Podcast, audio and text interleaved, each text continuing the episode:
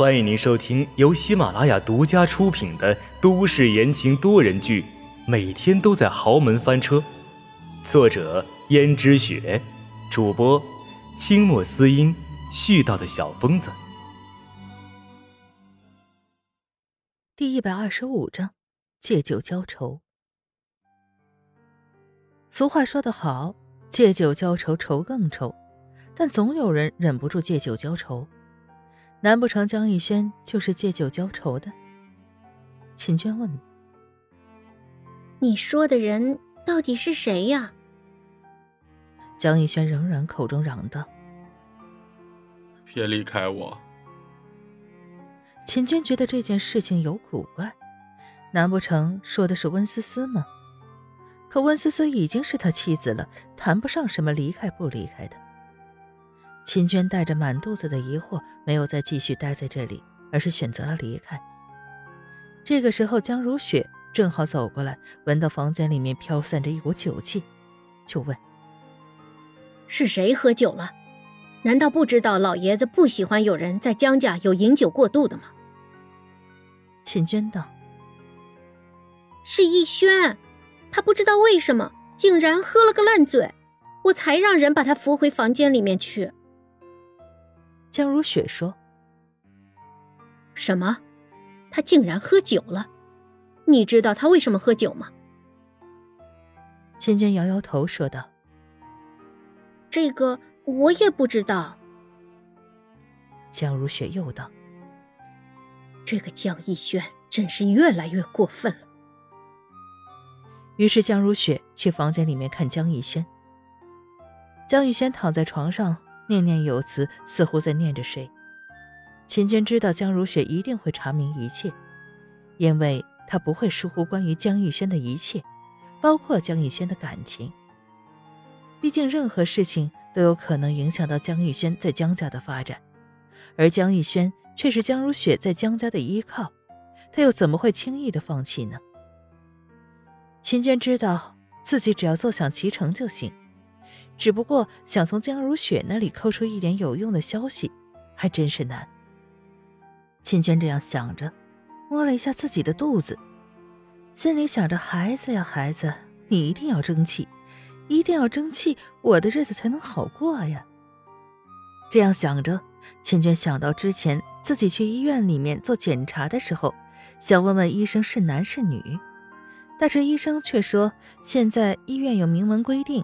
在孩子没有出生之前，是一定不能告诉性别的，而且医生判断也不是百分百的准确。但是他想知道是男是女，不过这实在是难了。江如雪肯定是想要个孙子的，如果自己怀的是女儿，虽然自己可以得到报酬，但是江如雪一定会换个人，再让其他的女人给江逸轩生下一个男孩。而他所生的女儿就像一个不相干的物件一样，虽然还留在江家，但是发挥不了任何的作用，对于江家的继承权也不会造成任何的影响。毕竟江家还是有些重男轻女，但是他的女儿也不至于被渴死饿死，总归还是江家的小姐，所以他觉得他的肚子一定要争气，一定要生个男孩子，是个男孩子就最好了。这个时候，秦娟走了出来，忽然撞见陈宇。陈宇道：“怎么好像闷闷不乐、若有所思的样子？”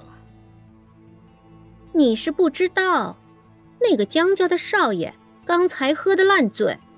我看了看那瓶酒，那可是江家窖藏了好几年的葡萄酒呢，度数也很高的。他竟然一下子两瓶就干了下去，实在是厉害啊！怎么，你关心他？没有，我哪里关心他了？我只不过把他当成一个赚钱的工具而已。他把我当成生孩子的工具，我何尝不把他当成赚钱的工具呢？我跟他没有任何感情的。那就好，最好是这样。你可别打什么歪主意。秦娟心里想着，我又不笨。跟着我后面有再多的钱，还不都是这个样子？更何况看他这副德行，就算是有金山银山，也会挥霍一空，还不如跟着江逸轩这个富家少爷。而将来他就是江家的少奶奶，他才看不上陈宇呢。他现在只是暂时性的稳住陈宇，帮着自己瞒着，等到孩子出生以后，到时候再想办法剥夺了温思思的位置。到时候他说什么就是什么，把陈宇打发便是。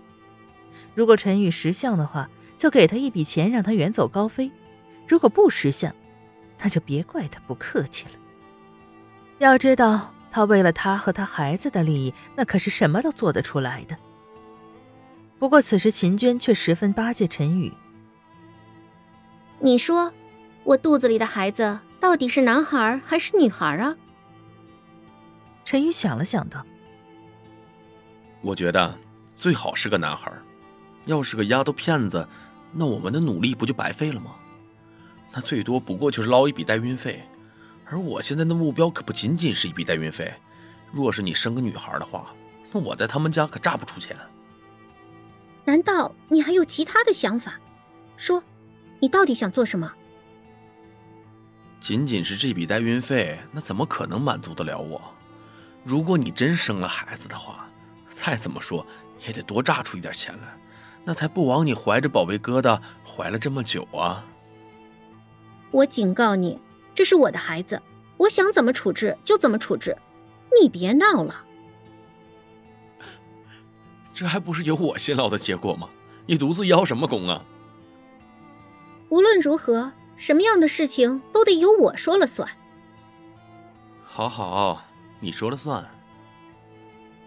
然而心里却想着，秦娟该不会只想着要那笔代孕的费用吧？她可真是傻，都已经到了江家了。最近她在家里待了一段时间，发现江家真是富得流油啊！就连江家的下人每个月的工资都有那么多。最近陈宇也富裕了很多，所以手段也收敛了些。除了每天和秦娟厮混以外，几乎看上去作息还算正常。但是陈宇早就已经过惯了那种付出的生活，又开始羡慕起江家人的生活了。他们一个个每天不用干活，每天吃穿现成，用的都是最好的东西，他怎么就不能享受这个待遇呢？就连他妈是江如雪的身边最说得上话的人，也都是那副穷酸的待遇，所以他就开始憧憬起江家来了。他觉得本来如同天堂一般的待遇。好像也那么穷酸，要比就要比江家人的待遇呀。陈宇心中这样想着，又开始愤愤不平。再怎么说，现在江家人以为秦娟肚子里的孩子是江逸轩的，那他可要趁着这个机会好好的敲诈一笔。可是秦娟居然不配合，那好，等到时候孩子呱呱坠地了，也容不得他不配合。听众朋友们，本集播讲完毕，感谢您的收听。